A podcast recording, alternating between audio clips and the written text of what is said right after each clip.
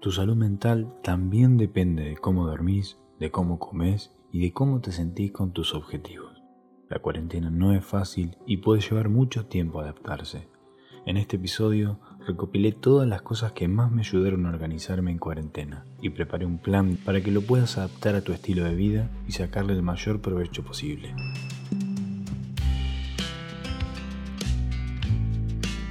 Soy Alan y este es un nuevo podcast de salud mental. Bienvenidos.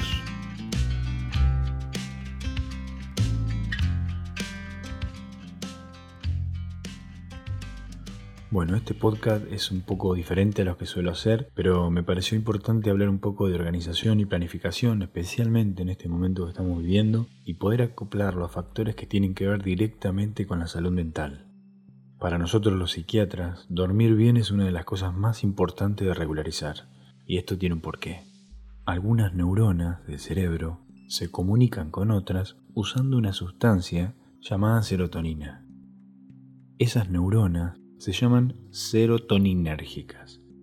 Solamente mientras estamos durmiendo, esas neuronas pueden recuperar la serotonina que usaron durante el día.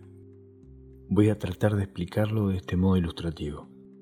Imaginemos a la serotonina como si fuera la voz de algunas neuronas. Sin serotonina, las neuronas que son serotoninérgicas pierden el habla y por lo tanto no pueden comunicarse con las demás neuronas del cerebro. ¿Por qué son importantes para los psiquiatras las neuronas serotoninérgicas? Las neuronas que están hechas para hablar con serotonina ejercen influencia sobre el estado de ánimo, las emociones, el sueño, la ansiedad, la irritabilidad, los ataques de pánico, incluso los dolores del cuerpo, debido a que cuando los niveles de serotonina bajan, los vasos sanguíneos se dilatan. Cuando una persona tiene depresión, por ejemplo, tiene niveles de serotonina bajos. Si pasamos mucho tiempo durmiendo poco, con sueños entrecortados, o si nos vamos a dormir en diferentes horarios, esas neuronas no llegan a recaptar la cantidad de serotonina necesaria para usar el día siguiente. Entonces, la persona empieza a tener síntomas como irritabilidad, baja tolerancia, estado de ánimo agresivo, falta de ganas, no disfruta de hacer cosas que antes sí disfrutaba, pierde o aumenta el apetito normal, tiene sueño durante el día, le cuesta concentrarse. En definitiva, puede tener muchos síntomas de la depresión sin tener depresión orgánica, solo por dormir mal por mucho tiempo. Es algo importante de regularizar, ¿no? Vamos a ver cómo lo podemos hacer. La luz del día puede ayudarnos a darnos cuenta cuando es de noche y cuando es de día. Pero es algo que puede variar mucho, dependiendo de la parte del mundo donde estés, la estación, el clima y demás factores que pueden variar el horario de luz en el ambiente. Inclusive si estás haciendo la cuarentena en un departamento con poca iluminación, no podemos contar con ese factor para organizarnos. Entonces, para regularizar el sueño de una manera que sí esté dentro de nuestro control, me gustó la idea de combinarlo con la alimentación, que es algo que podemos elegir nosotros mismos. Me acordaba cuando empecé en mis comienzos de médico a hacer prácticas en el hospital y veía que el momento de darle la medicación a los pacientes estaba marcado por el horario de las comidas. Esto depende de cada hospital, pero era algo así.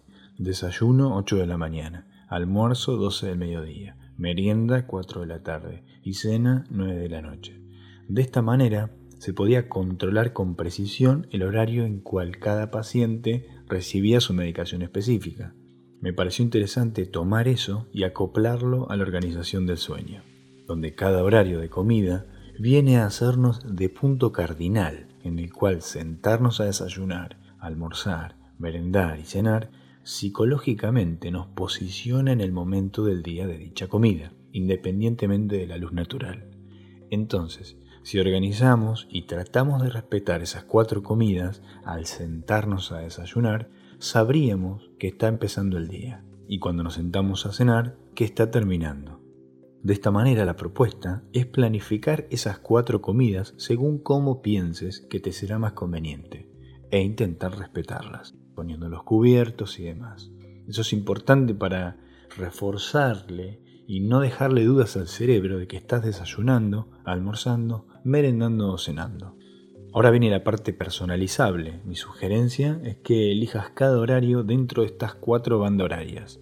Desayuno de 7 a 10 de la mañana, almuerzo de 11 a 14 horas, merienda de 15 a 18 y cena de 19 a 22. Puedes anotar qué hora del desayuno, almuerzo, merienda y cena se adapta más al ritmo de vida que quieres mantener y tratar de respetarlo sentándote en cada hora específica. Un consejo útil es que cada momento de comida que elijas esté alejado del otro al menos con unas 3 horas en el medio. Ahora tenemos cuatro momentos separados entre sí en todo el día, cuatro puntos cardinales que serán el esqueleto de nuestra organización. Al principio puede costar un poco respetarlo, pero cada día te va a resultar más fácil y de a poco se va a convertir en un hábito en el cual no te representará un esfuerzo mantener. Cuando te sentás a desayunar, no solo vos, sino tu cerebro, entiende que es el principio de un nuevo día. Es el momento ideal para planificar cómo va a ser el resto de ese día. El secreto de la productividad es particionar. ¿Qué significa eso? Que puedas dividir tus objetivos en tres categorías, corto, mediano y largo plazo. Esto es muy personalizable, pero voy a adaptar esta parte a la situación de cuarentena que estamos viviendo. Si estás escuchando esto y no estamos en cuarentena, podés multiplicar el tiempo de cada plazo por 10.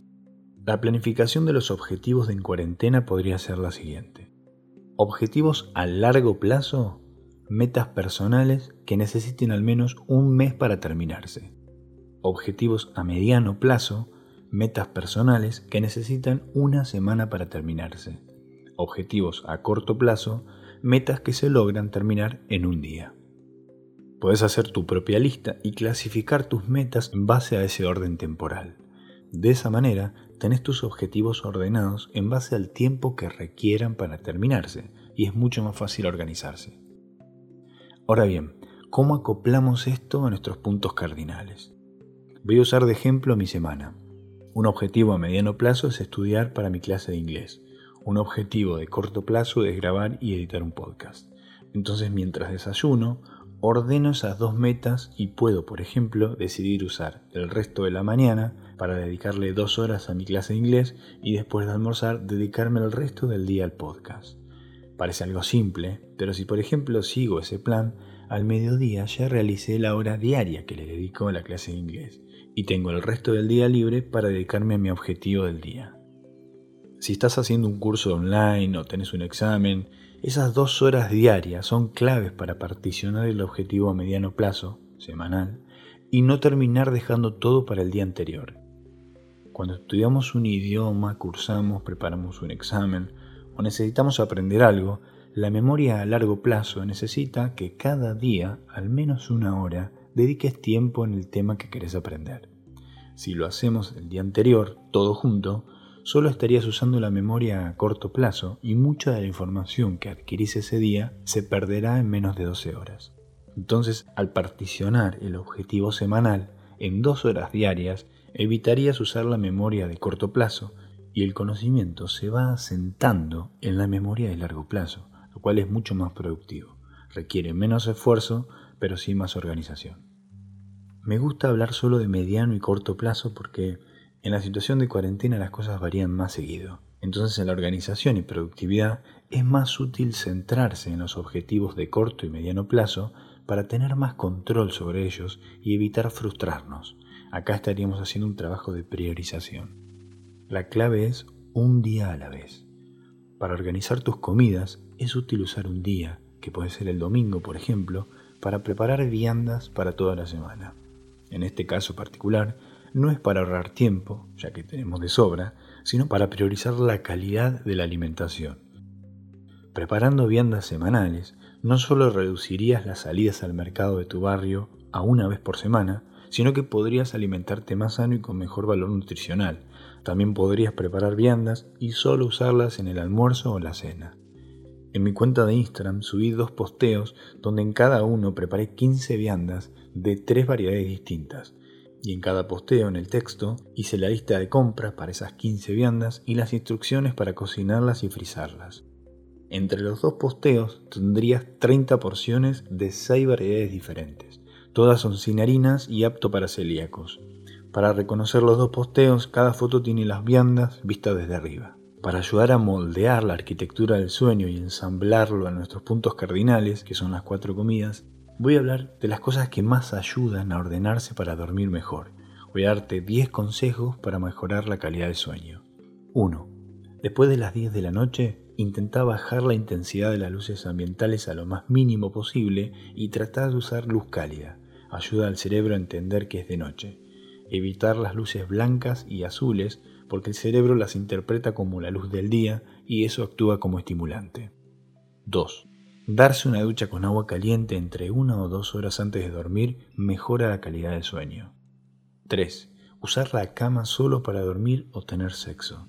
Esto parece obvio, pero si usamos la cama de sillón para ver series, usar el celular o leer libros, el cerebro no interpreta que vas a dormir entonces limitar la cama para dormir o tener sexo lo ayuda a acostumbrarse a que cuando te acostás no harás más que esas dos cosas y eso facilita el condicionamiento.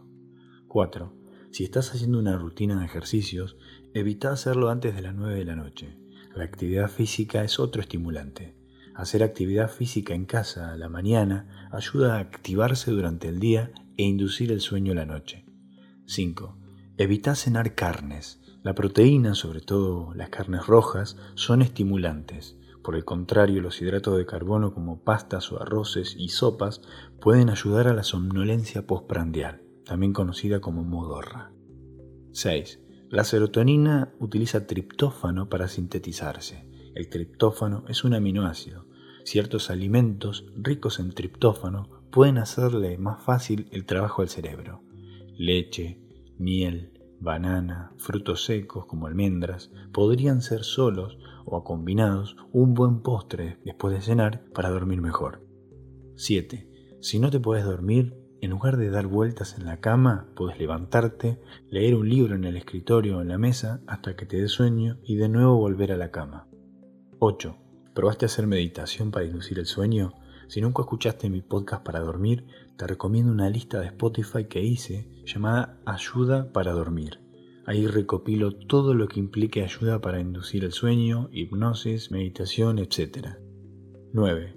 Acostarse a la misma hora o dentro de un margen de dos horas ayuda al cerebro a mantener un ciclo circadiano estable, el cual te permite tener un sueño más profundo y no tener pesadillas.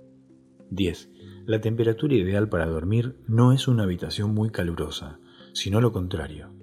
Si usas calefacción, procura bajarla a la hora de dormir. Es preferible agregar frazadas y que el ambiente no sea un horno. Además de ahorrar energía, la calidad de sueño es mucho mejor.